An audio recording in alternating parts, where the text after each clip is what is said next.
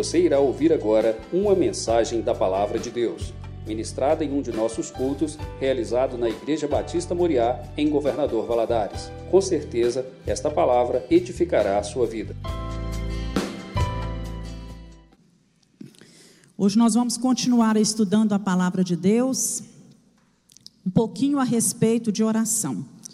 Nós temos visto no decorrer desse, desses últimos dois meses, né, vários temas sobre homens que oraram, oraram de formas diferentes, é, com objetivos diferentes e deixaram para a gente modelos de oração, é, um exemplo de como orar e buscar a Deus de uma forma correta. E hoje nós é, iremos ver um pouquinho sobre a vida do apóstolo Paulo. Né? Paulo é um homem assim extraordinário. E Paulo ora por aqueles que são crentes. E com isso nós vamos aprender como orar. Ele vai nos dar modelos de orações. E eu queria convidar você a abrir sua Bíblia no livro de Efésios, no capítulo 1. Nós vamos ler um texto no capítulo 1 e depois no capítulo 3. No capítulo 1, a partir do versículo 16, tem aí a primeira oração de Paulo. E depois, no capítulo 3, tem a segunda oração de Paulo nesse livro. A gente vê Paulo orando também no livro de Filipenses, pelos Filipenses, em Colossenses, e em várias situações Paulo ora.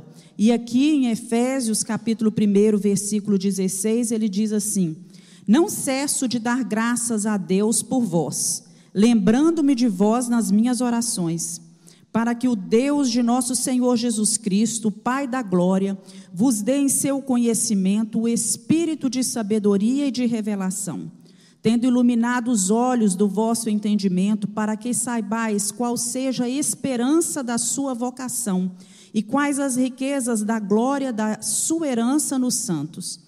E qual a sobreexcelência grandeza do seu poder sobre nós, os que cremos, segundo a operação da força do seu poder, que manifestou em Cristo, ressuscitando dos mortos e pondo a sua direita nos céus, acima de todo principado e poder e potestade, domínio e de todo nome que se nomeia, não só nesse século, mas também no vindouro. E sujeitou todas as coisas a seus pés, e sobre todas as coisas o constituiu como cabeça da igreja, que é o seu corpo, a plenitude daquele que cumpre tudo em todos. No capítulo 3, nós vamos lá para o versículo 13. Novamente, olha aí o título é, a oração de Paulo pelos Efésios. É, no versículo 13 diz assim: Portanto vos peço que não desfaleçais nas minhas tribulações por vós, que são a vossa glória. Por causa disto, me ponho de joelhos perante o Pai de nosso Senhor Jesus Cristo, do qual toda a família nos céus e na terra todo nome, toma o nome para que, segundo as riquezas da sua glória, vos concedas que sejais corroborados com poder pelo seu Espírito no homem interior para que Cristo habite pela fé nos vossos corações, a fim de, estando arraigados e fundados em amor, poderdes perfeitamente compreender com todos os santos qual seja a largura, o comprimento, a altura e a profundidade, e conhecer o amor de Cristo que excede todo entendimento, para que sejais cheios de toda a plenitude de Deus. Ora, há aquele que é poderoso para fazer tudo muito mais abundantemente, além daquilo que pedimos ou pensamos, segundo o poder que em nós opera, a esse glória na igreja por Cristo Jesus em todas as gerações, para todos sempre. Amém. Coisa linda, né? Paulo orando, se colocando de joelhos, né? E essa carta de Efésios, ela traz para a gente essas lindas orações do apóstolo Paulo. Mesmo em cadeias, né, preso, o desejo do apóstolo, o desejo nele era em nos mostrar as bênçãos, os privilégios, a vida plena que nós possuímos em Cristo Jesus. Ele queria que os nossos olhos fossem abertos para isso. E nas suas orações aqui na prisão, ele menciona essas bênçãos que ele deseja que nós, os crentes, conheçamos. E ele não pede, você não vê aqui Paulo orando por bênçãos materiais. Ele ora simplesmente por bênçãos espirituais. E por isso ele fala assim: por essa razão, por esta causa. Que causa? Olha, abre lá no capítulo 1. Né? No capítulo 1 ele fala assim: Bendito o Deus, no versículo 3. As bênçãos de Deus em Jesus Cristo, autor da nossa redenção. Bendito Deus e Pai de nosso Senhor Jesus Cristo, o qual nos abençoou com todas as bênçãos espirituais nos lugares celestiais. Como também nos elegeu nele antes da fundação do mundo para que fôssemos santos e irrepreensíveis diante dele em amor. Então, por essa razão, por que razão? Porque nós fomos escolhidos pelo Pai, fomos chamados pelo Pai para receber essa redenção, esse perdão, a salvação através do Filho, que é Jesus Cristo. E então fomos selados com o selo do Espírito Santo, que é a garantia da nossa herança em Cristo. Então, por essa razão que ele se colocava de joelhos diante de Deus, porque ele sabia que nós tínhamos sido abençoados com grandes bênçãos espirituais. Então ele fala: é por essa causa que eu oro por vocês, porque é preciso que vocês entendam completamente essas verdades, para que os olhos de vocês sejam é, abertos. E interessante a gente notar que Paulo está preso, né, aguardando a morte. Ele tinha muitas necessidades físicas e necessidades materiais imediatas para aquele momento. Mas ele não fez nenhuma espécie de pedido a Deus agora, agora nesse momento, por si mesmo. Né? Mas relativo às necessidades materiais que ele tinha. Mas ele começa a orar pelos outros, atrás das grades, preso né, a sua alma, as suas emoções, o seu pensamento, os seus sentimentos, a vontade dele estavam livres, totalmente livres. E ele não se deixou amarrar pelas circunstâncias que estavam ali ao seu redor. Então, meu irmão, tudo pode estar ruim na sua vida. Talvez as suas expectativas estejam frustradas. Você olha e não vê solução. Você olha e não vê uma luz no fim do túnel. Você pode é, é, estar enredado aí pelo desânimo, pelo, pela tristeza, às vezes pela depressão, conformismo, sem saber como vai ser, porque Paulo aqui ele não podia viajar, ele não podia sair de onde ele estava, ele não podia visitar ninguém, pregar em igreja alguma, mas ele não estava impedido de orar. Então, nós também podemos estar enredados em muitas situações difíceis, mas o fato de estarmos passando por dificuldades, por problemas, sejam eles quais forem, não nos exclui a responsabilidade de orar. Então, primeira coisa que Paulo vem nos ensinar aqui, que apesar dos problemas, das dificuldades, das prisões, das cadeias que muitas vezes tendem é, nos aprisionar, nós precisamos entender que a nossa vontade, né, o nosso ser interior, ele está livre para orar, para buscar ao Senhor. Então, um cristão maduro é aquele que tem uma vida plena de oração diante das lutas que ele enfrenta na vida. E em vez de ficar amargurado, desanimado, ele, se, ele coloca a sua causa diante de Deus. E quem vai responder o seu clamor é quem? É o Senhor. A força virá da onde? Virá do alto. É isso que Paulo nos ensina. E a partir do capítulo aqui primeiro de Efésios, ele intercede, ele vai pedindo a Deus que abra os olhos espirituais dos Efésios e os olhos espirituais do nosso coração, para que a gente possa discernir, para que a gente possa celebrar né, a salvação que nós possuímos no Pai, através do selo do Espírito Santo. Então, Paulo vai mostrar aqui qual deve ser o anseio, o desejo do nosso coração quando oramos e intercedemos uns pelos outros. E ele inicia a sua oração suplicando a Deus que conceda aos irmãos de Efésios Sabedoria no pleno conhecimento de Deus. Eu gostaria que você deixasse sua, a sua Bíblia aberta no livro de Efésios. Olha aí, é, no, no versículo 17, ele diz assim: Para que o Deus de nosso Senhor Jesus Cristo, Pai da glória, vos dê no seu conhecimento o espírito de sabedoria e de revelação. Sabedoria é um conhecimento iluminado por Deus. É a mente natural, a nossa mente de homem, ela não consegue discernir as coisas espirituais.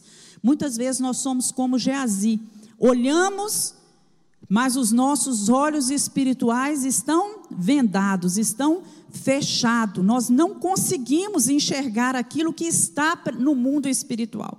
Mas quando o Espírito Santo abre os nossos olhos, nós conseguimos ver as verdades que estão ali por trás. Nós sabemos que sabedoria não é sinônimo de conhecimento, porque tem muita gente que tem muito conhecimento, mas não tem nenhuma sabedoria. E há pessoas que têm conhecimento, mas são tolas. Né? Nós podemos perceber isso no decorrer da nossa vida. Então, a sabedoria é o uso, é você aprender a fazer o uso correto desse conhecimento que você tem. Russell Shedd, né, ele entende que sabedoria representa olhar para a vida com os olhos de Deus e perceber o que Deus está fazendo, aquilo que o Senhor está operando, para depois envolver-se naquela situação. Que nós possamos aprender a olhar para a vida com os olhos de Deus e ver aquilo que Deus está fazendo para depois a gente se envolver naquilo. Então, Paulo desejou aqui para os Efésios um entendimento profundo de Deus, que eles tivessem, né, através da sabedoria e da revelação, esse conhecimento de Deus muito mais amplo, mais abrangente, não é? e a capacidade de entender as coisas, de pôr os fatos em ordem, no seu devido lugar. E revelação, quando uma coisa nos é revelada, é demonstração de coisas que o homem não pode descobrir por si mesmo, sozinho. São dois meios que Deus tem de se revelar, né, de tornar-se conhecido, através da revelação e através do conhecimento. Então, enquanto essa filosofia que está aí presente no mundo, né, filosofia humanista, ela toma o homem como centro e diz para o homem: conhece-te a ti mesmo. Né? Nós somos encorajados a conhecer o Senhor. Somos encorajados a conhecer a Deus. Então, o desejo mais profundo do coração de todo aquele que está na presença do Senhor, de que se achega um dia Jesus, deve ser conhecer Deus mais e mais. Há um cântico, né, muito antigo que nós cantávamos muito aqui na igreja, que diz assim: "Por mais te conhecer, estou te amando mais. Por mais contigo andar, eu estou te amando mais." É, cada dia que a gente vai conhecendo o Senhor, a gente ama mais o Senhor. Quanto mais nós conhecemos a Deus, mais nós descobrimos a respeito da nossa identidade em Cristo Jesus. No original, a palavra usada aqui, ela traz para a gente a ideia de um conhecimento muito mais completo, um conhecimento que vai além do conhecimento terreno. E esse conhecimento, ele não vem de, de intimidade é, é de, de situações ou, ou, ou simplesmente de leitura, não.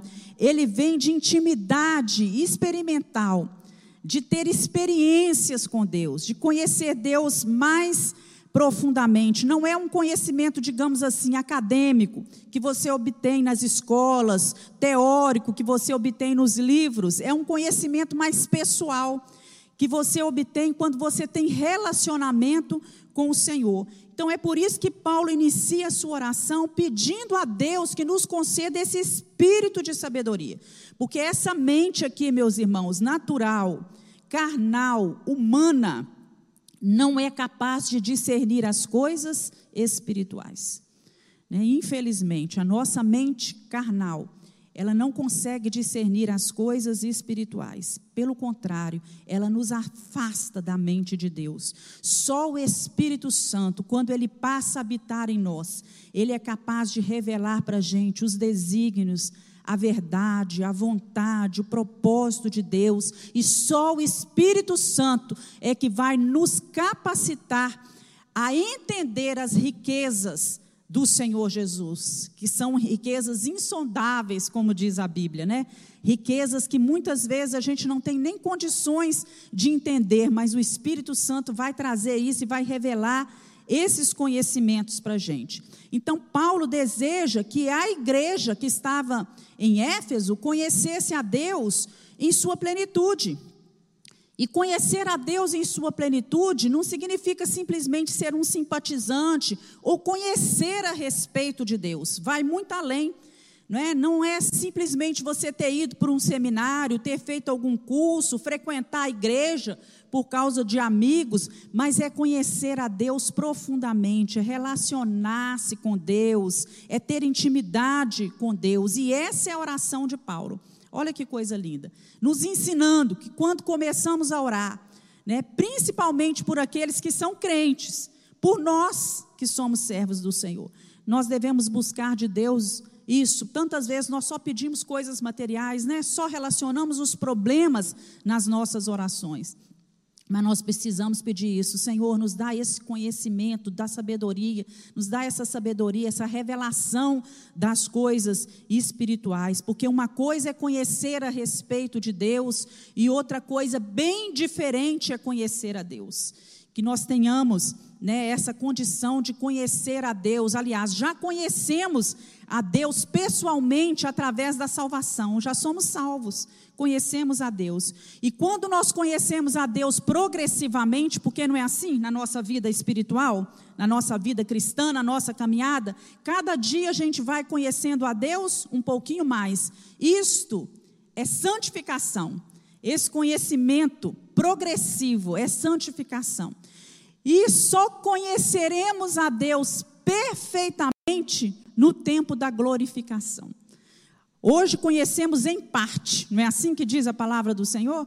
Né? Mas vai chegar o tempo em que nós conheceremos face a face, veremos perfeitamente, né? face a face o nosso Deus, e isso acontecerá na glorificação. E lindo que Paulo continua orando, olha aí no versículo 18 de Efésios 1 tendo iluminado os olhos do vosso entendimento, para que saibais qual seja a esperança da vossa vocação. Ele pede que os nossos olhos, que os olhos do nosso coração, do coração dos seus leitores, sejam iluminados, não é? Nós somos bombardeados por todos os lados diariamente todos os lados com verdades falsas, não é? Valores falsos. Vivemos em contato com pessoas é, é, cujo o, o, o objetivo principal da vida delas é prosperidade material ou, ou segurança, ou prazer nas coisas deste mundo, ou prestígio, fama. Nós somos rodeados por pessoas assim e, e torna-se, às vezes, inevitável que a gente não absorva alguns desses valores e precisamos tomar muito cuidado com isso, com essa atmosfera que nos envolve e não podemos fechar os nossos olhos. Muitas vezes os nossos olhos estão fechados e se deixam é, envolver por essas situações que, que, que rodeiam as pessoas que estão ao nosso redor. E isso nos impede de ver como Deus quer que a gente veja as coisas, com os nossos olhos espirituais abertos. Então, ele enxerga aqui, o apóstolo Paulo, a necessidade de que aqueles que eram objeto da sua oração, isso inclui a mim e a você, não é? Reconhecer a extensão dessa bênção do Senhor, da bênção que nós recebemos. Que os nossos olhos sejam abertos. John Stott, ele nos explica, né, na linguagem bíblica, que o coração, olha só, o coração é o completo eu, que consiste da mente bem como da emoção. Portanto, os olhos do coração são simplesmente os nossos olhos interiores, que precisam ser abertos ou iluminados antes de podermos compreender a verdade de Deus. Então, o que é olho, os olhos do nosso coração? É o nosso homem interior, são os nossos olhos interior, a maneira como nós enxergamos a vida, não é? O, o, o nosso coração é o nosso completo eu, é a, é a nossa mente, os nossos sentimentos, a nossa vontade, a nossa emoção, isso tudo aí envolve o nosso coração, a nossa alma, e, e isso precisa ser aberto iluminado pelo Senhor Jesus Cristo para que a gente possa entender perfeitamente quais são as verdades espirituais. Então, sendo assim, nós entendemos perfeitamente que fora da obra do Espírito Santo, os olhos do nosso coração são cegos. Se não for a obra do Espírito Santo em nós, os olhos do nosso coração são cegos. E é por isso que muitos vivem nesse mundo sem esperança. E não existe nada pior do que viver por aí, viver por viver, não é? Sem esperança porque a desesperança tem destruído muita gente. Nós não podemos deixar que as situações ao nosso redor roubem a nossa esperança. E na época de Paulo, muitas pessoas se encontravam desse jeito, com seus olhos interiores totalmente fechados. Né? O mundo naqueles dias era marcado por violência, por perseguição, por idolatria, perversidade, não diferente do mundo que nós vivemos hoje. Né? A humanidade naquela época vivia totalmente sem esperança, e é o que nós temos contemplado lá fora. E não podemos deixar que esses valores externos eles façam parte do nosso homem interior. E ele expressa isso aqui no, no, no capítulo 2 de Efésios, no versículo 2, ele diz assim: é, em que noutro tempo andaste segundo o curso deste mundo, quer dizer, em outra época, nós, né, aqueles que estavam naquela época, andávamos segundo o curso deste mundo, segundo o príncipe das potestades do ar, do espírito que agora opera na vossa nos filhos da desobediência. Mas agora é diferente. Nós não andamos mais segundo o curso deste mundo. Né? Noutro tempo, agora nós andamos nos caminhos do Senhor e precisamos pedir a Deus, orar diariamente, para que os nossos olhos espirituais sejam abertos, porque muitas vezes nós entramos em confusões, né, em rascadas, em dificuldades, porque os nossos olhos estão fechados. A gente não consegue contemplar a verdade como ela é a verdade que está aqui na palavra do Senhor e nos deixamos enredar por situações difíceis. Então vamos orar para que os olhos do nosso coração sejam iluminados. Quantas vezes, em relação a amigos, parentes, pessoas bem chegadas a nós, a gente vê a situação em que eles estão e às vezes os nossos olhos conseguem até perceber aquelas coisas, mas a pessoa que está envolvida naquela situação, ela não consegue perceber. Os olhos espirituais estão fechados. E a nossa oração por eles tem que ser o quê? Senhor, ilumina, abre os olhos espirituais, como o Senhor fez com Geazi, não é? Quando o profeta orou por ele, falou assim: Deus, abre os olhos dele para que ele veja. E os olhos de Geazi foram abertos e ele pôde contemplar que por trás daquele grande exército que vinha sobre eles, havia exércitos de milhares, milhares de anjos do Senhor que se faziam presente naquele lugar. Glória a Deus. Então, Paulo continua encorajando os irmãos a conhecer e a buscar incessantemente a esperança do chamado de Deus. Olha aí no capítulo 1, no versículo que a gente estava lendo mesmo no 18 para que saibais qual seja a esperança da, voca da vossa vocação e quais as riquezas da glória da sua herança nos santos. O que, que ele está querendo dizer aqui? Que não existe mais nada mais importante do que a gente conhecer o nosso chamado. Nós fomos chamados por Deus. Né? E uma pessoa que vive sem esperança, ela fica vulnerável às ciladas dessa vida. Muitas vezes as ciladas é, dos fantasmas da sua própria mente e outras vezes as ciladas do diabo. Porque nem toda cilada que nos aparece é do diabo. Muitas vezes a cilada vem aqui, ó, da nossa mente, de próprias circunstâncias que estão ao nosso redor. Então a nossa esperança, ela não será concretizada apenas na ressurreição quando Cristo voltar, não. Nós precisamos entender que ela já está se realizando nesse momento, porque cada dia, gradualmente, nós estamos nos transformando em novas criaturas.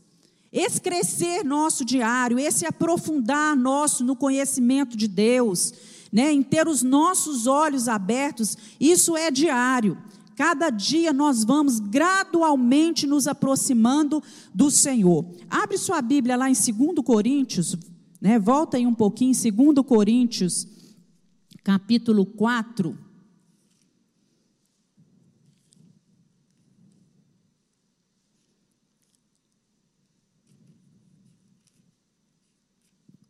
Segundo Coríntios, capítulo 4, versículo 16 e 18. Olha só o que, que ele diz aqui. O apóstolo Paulo também dizendo: Por isso não desanimamos, mas ainda que o nosso homem exterior se corrompa, o nosso homem interior, contudo, se renova de dia em dia. Glória a Deus, irmãos. Glória a Deus. Porque a nossa leve e momentânea tribulação produz para nós um peso eterno de glória muito excelente. Não atentando nós nas coisas que se veem, mas nas que se não veem. Porque as coisas que se veem são temporais e as que se não veem são eternas. Então ele está deixando bem claro aqui que nós precisamos é, entender que nós somos novas criaturas e que gradualmente nós vamos nos transformando para sermos pessoas melhores juntamente com o Senhor. Então ele ora para que essa igreja e para que nós possamos conhecer e experimentar essa esperança gloriosa, para que a igreja possa usufruir de toda a riqueza espiritual, porque infelizmente nós usufruímos pouco daquilo que Deus tem preparado para nós. Então ele nos chamou para ser de Jesus Cristo, nos chamou para a santidade, chamou-nos para a liberdade, nos chamou para a paz. Tudo isso estava na mente de Deus quando ele chamou a mim e chamou a você. Que nós vivêssemos uma vida assim, né? E a fonte da nossa esperança é conhecer essas riquezas espirituais que estão no Senhor. É conhecer a vida eterna, o lugar que Ele tem preparado para aqueles que pertencem a Ele. É saber que Deus o Pai nos escolheu, nos adotou, mas Deus o Filho nos redimiu, nos perdoou com o seu sangue, que Deus o Espírito Santo nos selou e nos deu garantia de vida eterna. Você pode dizer amém? Amém. Né? Nós somos nós essas pessoas aí. E aqui no versículo é, é, Efésios, né, capítulo 1, versículo, olha aí, é, no 12, no versículo 12, olha só, diz assim: com o fim de sermos para louvor da sua glória, nós os que primeiro, os que primeiro esperamos em Cristo, em quem também vós estáis, depois de ouvir a palavra da verdade, o evangelho da salvação, e tendo nele também crido, fostes selados com o Espírito Santo da promessa, né? Olha só, nós fomos selados com o Espírito Santo da promessa, com o fim de sermos para o louvor da glória do Senhor Jesus. E lá no Salmo 16, 5, eu gosto demais porque fala que Deus é a nossa herança. Nós falamos muito isso, né? Deus é o nosso bem maior, né? A nossa herança, aquilo que nós possuímos de melhor. Jesus é aquilo que possuímos de melhor. Mas agora Paulo vai trazer para nós uma nova visão, uma visão diferente. Ele diz que nós é que somos a herança de Deus. Deus é a nossa herança, mas nós somos herança de Deus. Né? Essa frase que está aqui no versículo 11, olha, é, do capítulo 1, nele digo, em quem também fomos feito herança, havendo sido predestinados conforme o propósito daquele que faz todas as coisas segundo o conselho da sua vontade. Olha, diz aqui que a herança de Deus está em nós. Nós somos herança do Senhor. E essa frase aqui não está se referindo a nossa herança em Cristo, né? Mas ela é, é uma tremenda verdade que ele coloca aqui, que Deus olha para nós com os seus olhos e ele vê em nós a sua gloriosa riqueza. Nós somos a riqueza de Deus, a menina dos olhos de Deus, não é? Olha que coisa linda, né? Então Paulo expressa aqui o desejo de que os crentes entendam isso, de que nós somos né, é, é, obra perfeita de Deus e que Jesus um dia vai olhar e vai ver o fruto do seu penoso trabalho vai ver isso em nós, né? Nós somos preciosos, nós somos o troféu da graça de Deus, somos a igreja que Deus comprou com o sangue do seu filho, o Senhor nos escolheu, ele nos adotou, não é? E nos separou uma porção eterna. Então, em Cristo Jesus, nós somos a riqueza de Deus, o presente de Deus, somos o tesouro, a menina dos olhos de Deus, os filhos, os herdeiros né, os co-herdeiros em Cristo, ovelhas do aprisco do Senhor. Então, Paulo ora para que a gente entenda isso, para que a gente conheça esse poder. E ele ora também para que Cristo reine em nossas vidas como cabeça da igreja. Olha lá em Efésios 1, no versículo 21 a 23. Ele diz assim: acima de todo principado e poder e potestade, domínio, de todo nome que se nomeia, não só neste século, mas também no vindouro, sujeitou todas as coisas a seus pés e sobre todas as coisas o constituiu como cabeça da igreja, que é o seu corpo, a plenitude daquele que cumpre tudo em todos. Isso significa a preeminência de Cristo sobre a igreja, sobre a minha vida e sobre a sua vida, porque nós somos a igreja de Deus. Então, Deus estabeleceu uma relação muito singular entre Cristo e a igreja. E ele ora aqui para que os irmãos de Éfeso entendessem isso, para que eles pudessem abrir os seus olhos, viver e praticar essa verdade linda que está aqui na palavra do Senhor. Né? Cristo é o grande dom de Deus para a igreja. Cristo é um presente de Deus para a igreja. E o fato de Cristo ser o cabeça da igreja vem ressaltar que ele é a autoridade suprema da igreja. Ele tem que ter, ser autoridade na minha vida e na sua vida. É ele quem governa, é ele quem guia, é ele que dirige todas as coisas. Então, Cristo, entre Cristo Cristo e a igreja, existe uma união tão íntima, tão importante, tão real, como existe entre a cabeça e o corpo. O corpo vive sem a cabeça? A cabeça também aqui não vive sem o corpo. Né? É um só. Cristo como corpo, a preeminência, né? aquele que está acima. É uma união muito íntima, né? totalmente ligada, indissolúvel. Então a igreja, ela é inteiramente dependente de Cristo. Não pense você que você pode viver sem Jesus. Nós somos totalmente dependentes de Jesus. É de Cristo, né, que a igreja deriva a sua vida. É de Cristo que você tem a sua vida. É por causa dele que você tem a sua vida. Você tem aquilo que você tem. E tudo quanto é necessário para a sua existência é por causa de Cristo. Não é por causa da nossa força, do nosso conhecimento, da nossa criatividade, dos nossos dons, dos nossos talentos, da nossa inteligência. Não. É por causa de Cristo. É Ele que nos dá todas as coisas e Ele deve ser o cabeça. E quando Ele é o cabeça, significa que Ele é quem deve dirigir, Ele que deve guiar. E para que Ele dirija, para que Ele guie, nós precisamos estar em sintonia com Ele para ouvir aquilo que Ele tem a falar conosco. E isso só é possível através de uma vida de oração. E aí Paulo vem, nós vamos passar lá agora para o capítulo 3. Né? Vira a página da sua Bíblia aí.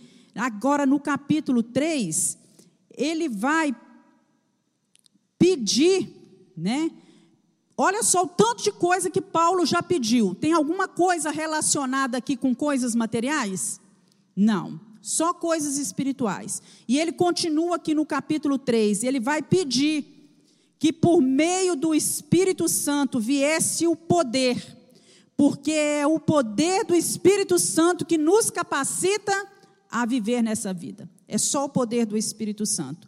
Então, nessa oração que ele faz aqui no capítulo 3, ele deseja que o plano de Deus seja cumprido na vida dos seus leitores, mesmo em situações que pudessem ser desanimadoras. Irmãos, não tem momentos que a gente vive assim?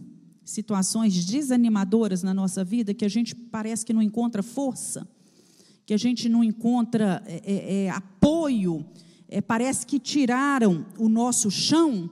Né? E Paulo ora aqui para que esse poder do Espírito Santo, que dá vida, que fortalece a vida, doasse recursos inesgotáveis para os crentes de Éfeso. O poder ilimitado, incalculável, inefável de Deus fossem doado.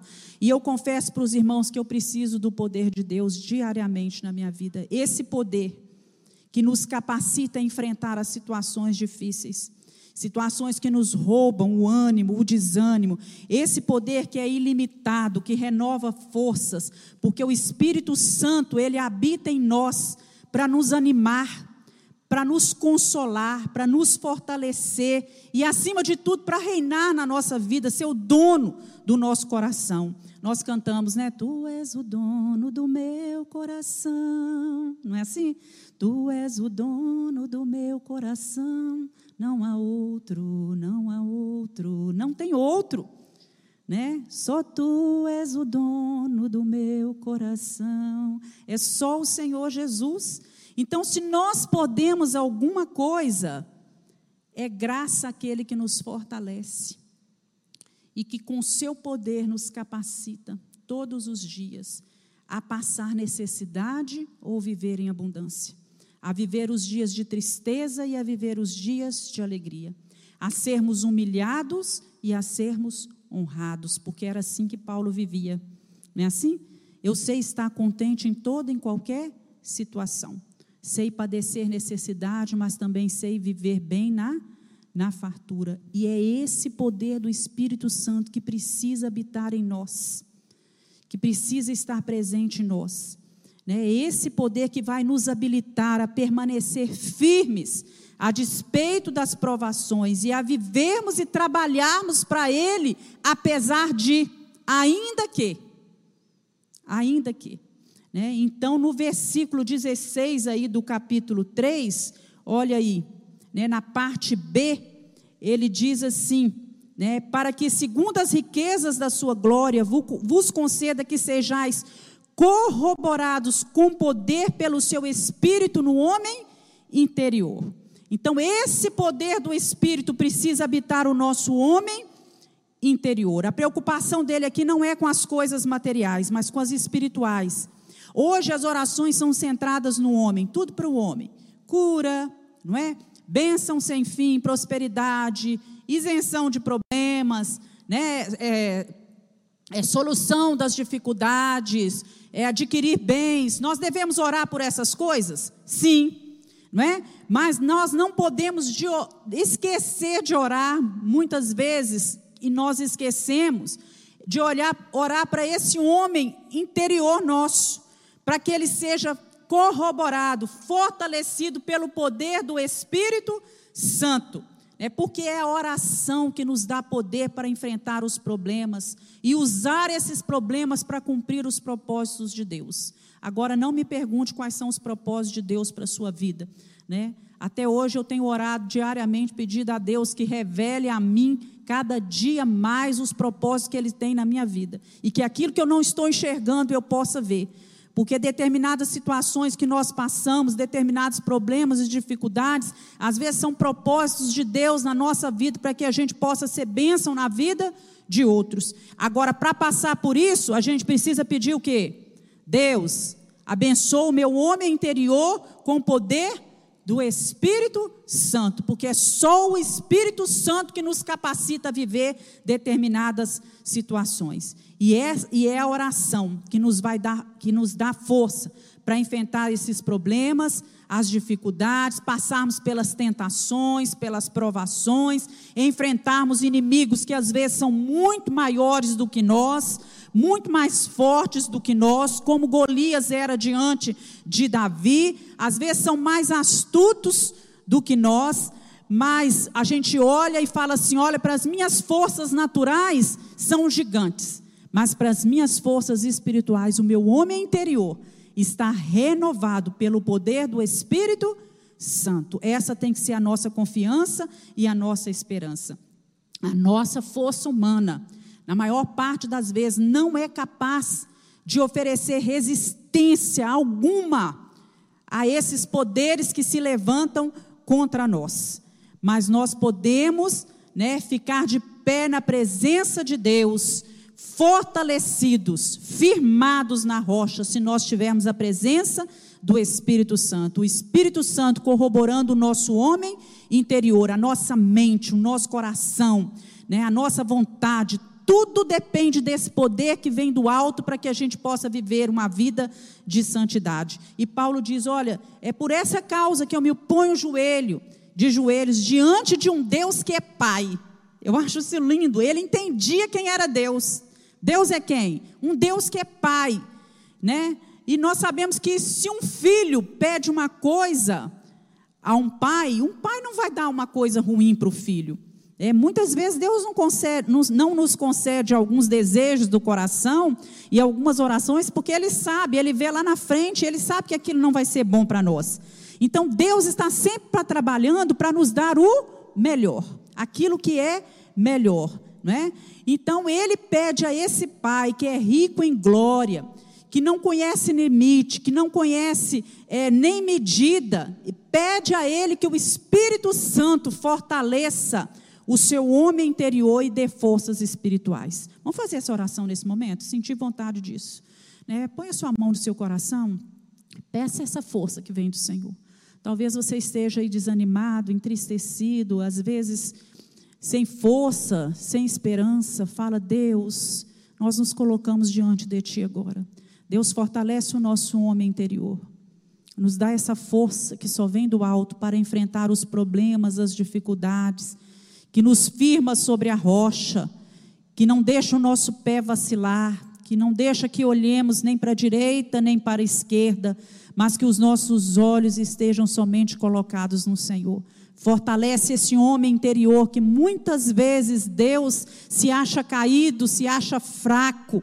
Em nome de Jesus, que nessa manhã haja uma porção nova do teu Espírito Santo sobre a vida de cada um que está presente neste lugar. Em nome de Jesus nós oramos. Amém.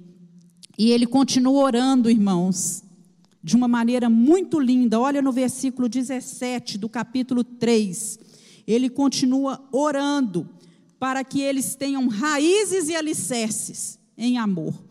Então, no 17, ele fala assim, do capítulo 3: Para que Cristo habite pela fé nos vossos corações, a fim de que, estando arraigados e fundamentados em amor. Ele usa aqui duas metáforas: a metáfora da árvore e do alicerce.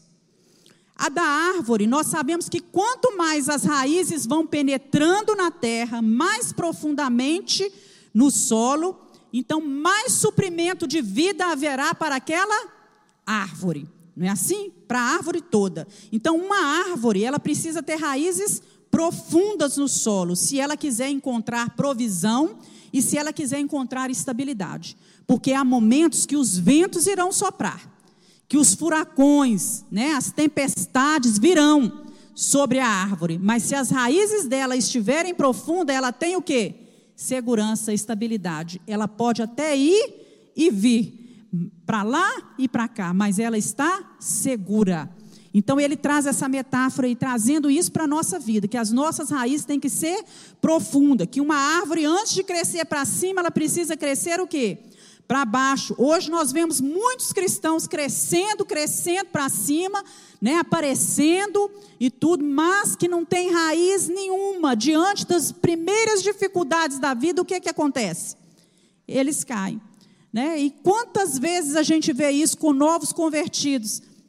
que às vezes são pessoas de nome, de projeção, e chegam numa igreja e logo são colocados numa posição de destaque, não é? São dados a eles altos cargos, E infelizmente a gente vê essa árvore crescendo, crescendo, crescendo, se destacando, mas quando vem as dificuldades, não tem raiz. E o que acontece? Caem e às vezes envergonham tremendamente o evangelho. Nós temos vivido isso hoje no nosso, nosso mundo. Então, uma árvore, antes de crescer para cima, ela precisa aprofundar raízes. Deve ver, haver um aprofundamento, um aprofundamento crescente né, com a pessoa de Cristo. Através de quê? Da leitura da palavra, da oração, do jejum, da presença na igreja, né, do viver em comunhão, porque isso aqui é importante. Isso traz crescimento, isso traz maturidade para as nossas vidas. Então, quanto mais uma árvore cresce as suas raízes, mais a sua vida cristã ela vai crescer. Né? Mais ele vai começar a compartilhar essa natureza que vem de Cristo, vai passar a ter as qualidades morais de Cristo, vai se expressar como Ele, vai passar a agir como Cristo, vai ficar mais fácil perdoar, mais fácil amar, dizer não para o pecado, ajudar as pessoas, obedecer, né, para ficar de pé diante dos problemas. Então isso aí são as raízes que nos dá a condição disso. Às vezes você olha para uma situação, eu não tenho condições de perdoar essa pessoa, mas porque você tem raízes no amor fundamentadas ali no Senhor, você consegue liberar esse perdão. Você consegue enfrentar essa dificuldade. E a outra metáfora que ele usa é a do alicerce. Né? Ele diz aí né, que estando arraigados e fundamentados em amor. Então, nosso alicerce deve ser a pessoa de Cristo e o seu amor. Né? A parte que é visível de um edifício, quando você olha, ela é construída em cima de um alicerce. Quanto mais profundo for esse alicerce, maior poderá ser o edifício. Né? Se o não cresce para baixo solidamente, se não há um alicerce sólido para baixo, não pode crescer para cima seguramente. Não é assim? Então você não pode edificar um prédio seguro se o alicerce dele não for sólido e profundo. Então, o solo no qual esse alicerce, né, o nosso coração, né, a nossa vida está lançada, é o alicerce do amor. Né? Quanto mais firmes e mais alicerçados em amor, mais condições nós teremos de atingir uma espiritualidade mais elevada diante, digamos assim, tanto no campo do conhecimento como no campo das obras tanto no conhecimento de Deus, como em realizar a obra de, do Senhor. Então, quem, é, é, quem constrói alicerces profundos e edifica esses alicerces sobre o amor, ele vai resistir melhor aos ataques que virão. Então, as tempestades da vida, elas vão provar as nossas raízes e o nosso alicerce. O fundamento, vai ver se o fundamento da nossa vida é profunda. Então, a presença de Cristo em nossa vida significa, acima de tudo, amor. É puro amor, é pura graça. Né? Esse amor é profundo como as raízes de uma árvore e sólido como os alicerces de um edifício que é bem construído. Né? Então, se há o amor de Cristo, há estabilidade para crescer.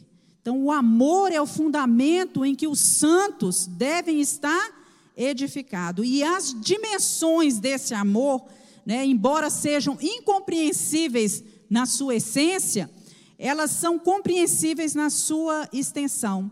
É, eu gosto muito de um, de um, um textozinho, de uma brincadeira que a gente faz com, sempre com aconchego e faz muito com as crianças, né, que o amor de Deus é alto, tão alto, fundo profundo, largo, tão largo, né?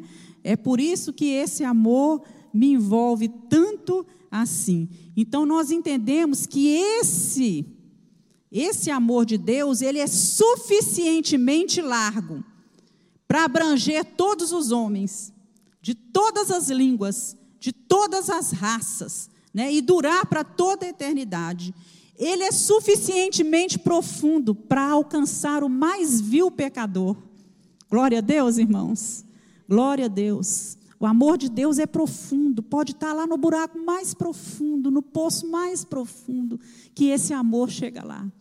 E ele é suficientemente alto para conduzir cada um de nós à glória.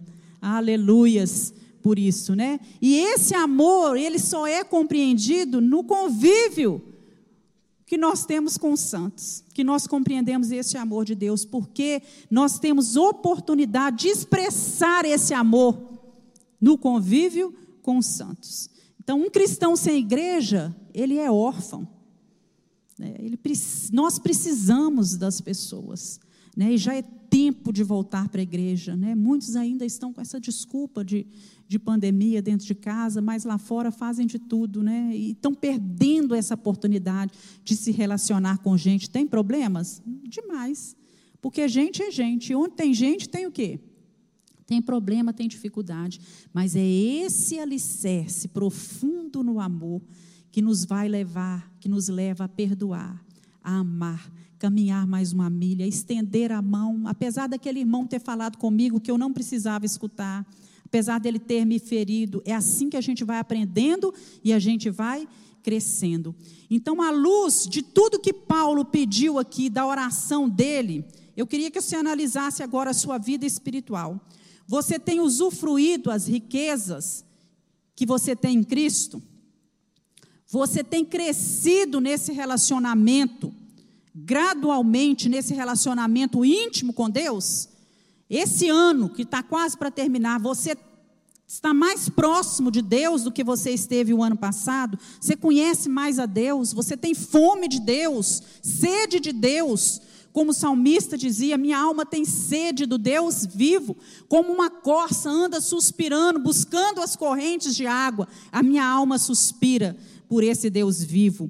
Né? Você compreende a esperança do seu chamado, de onde Deus chamou você, de onde Ele tirou você, para que, que Deus te chamou, para onde Deus colocou você. Você consegue compreender isso?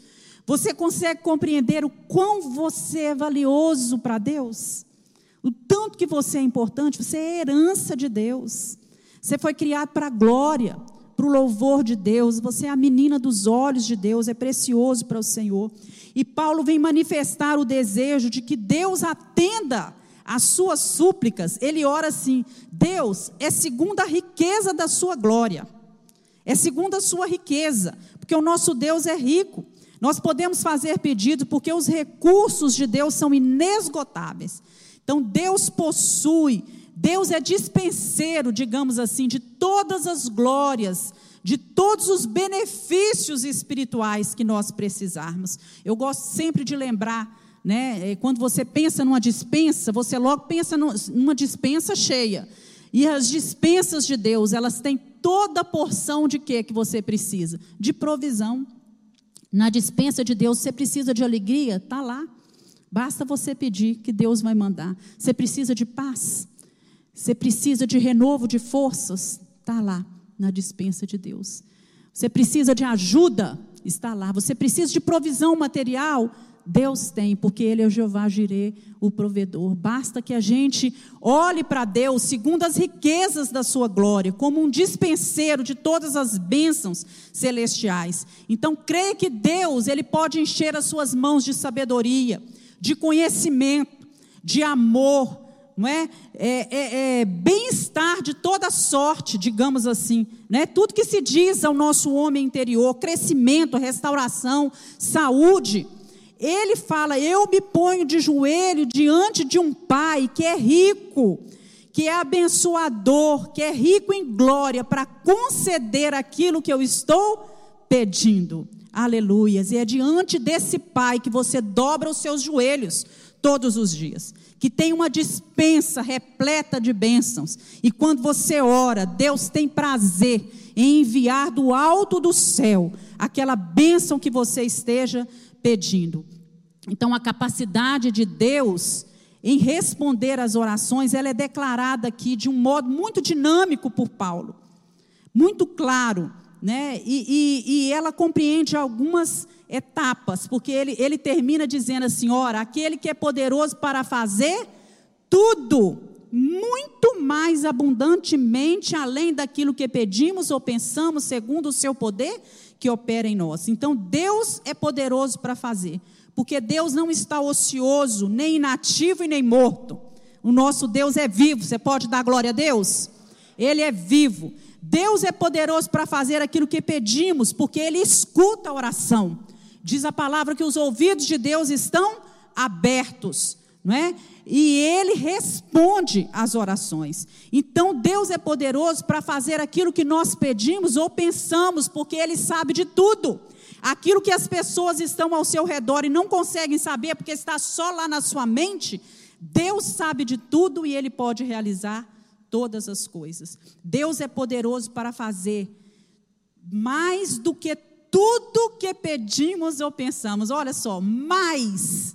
Não é só o que você pede ou pensa, é mais do que tudo que pedimos, porque as expectativas de Deus, os planos de Deus para nós são mais altos do que os nossos. E Deus é poderoso para fazer muito mais Aí ele ainda coloca muito, muito mais do que tudo quanto pedimos ou pensamos, porque a graça de Deus não é dada por medidas racionadas. Glória a Deus por isso. A graça de Deus, ela está disponível a todos nós. E ele é o Deus da superabundância. As riquezas de Deus estão repletas de bênçãos, não só bênçãos materiais como nós costumamos pedir, mas que nessa manhã nós possamos, você possa ler de novo esse texto e ver aqui modelos de orações para a sua vida, modelos de orações por coisas espirituais. Né? E orar por essas bênçãos espirituais que nós carecemos no nosso homem interior. Porque às vezes, em determinadas situações, você olha para uma pessoa e vê que, que materialmente está tudo muito bem na vida dela. Mas o seu homem interior precisa ser abençoado pelo Senhor. Por isso, da razão dela não ter esperança, dela não ter alegria, dela viver entristecido, porque o homem interior está precisando ser abençoado pelo Senhor. Amém, irmãos? Vamos nos colocar de pé e vamos orar. Queria que você orasse nesse momento e falasse com o Senhor, pedisse a Deus que te ensinasse, né, realmente a, a a estar buscando o Senhor diariamente, fazendo orações é, de acordo com aquilo que Deus tem nos ensinado em Sua palavra. Senhor, nesta manhã nós aprendemos juntos que o Senhor é poderoso para fazer infinitamente mais do que tudo quanto pedimos ou pensamos. Tu és poderoso para fazer muito mais do que aquilo que pedimos ou pensamos. Às vezes os nossos olhos espirituais estão fechados e não conseguem contemplar isso. Mas nessa manhã nós oramos pelo nosso homem interior e pedimos que o Senhor ilumine o nosso interior. Os nossos olhos espirituais sejam abertos para contemplar aquilo que Deus vai fazer. A luz a luz para essa situação difícil que temos vivido. O Senhor tem o controle de todas as coisas. Tu és soberano, tu és poderoso. O Senhor vê além. Deus renova as forças, renova o ânimo, renova a alegria. Senhor, abre as tuas dispensas e dispensa e contempla, Senhor, o coração de cada um que está presente neste lugar e que nesta manhã precisa de um renovo que vem do alto. Em nome de Jesus nós oramos. Amém.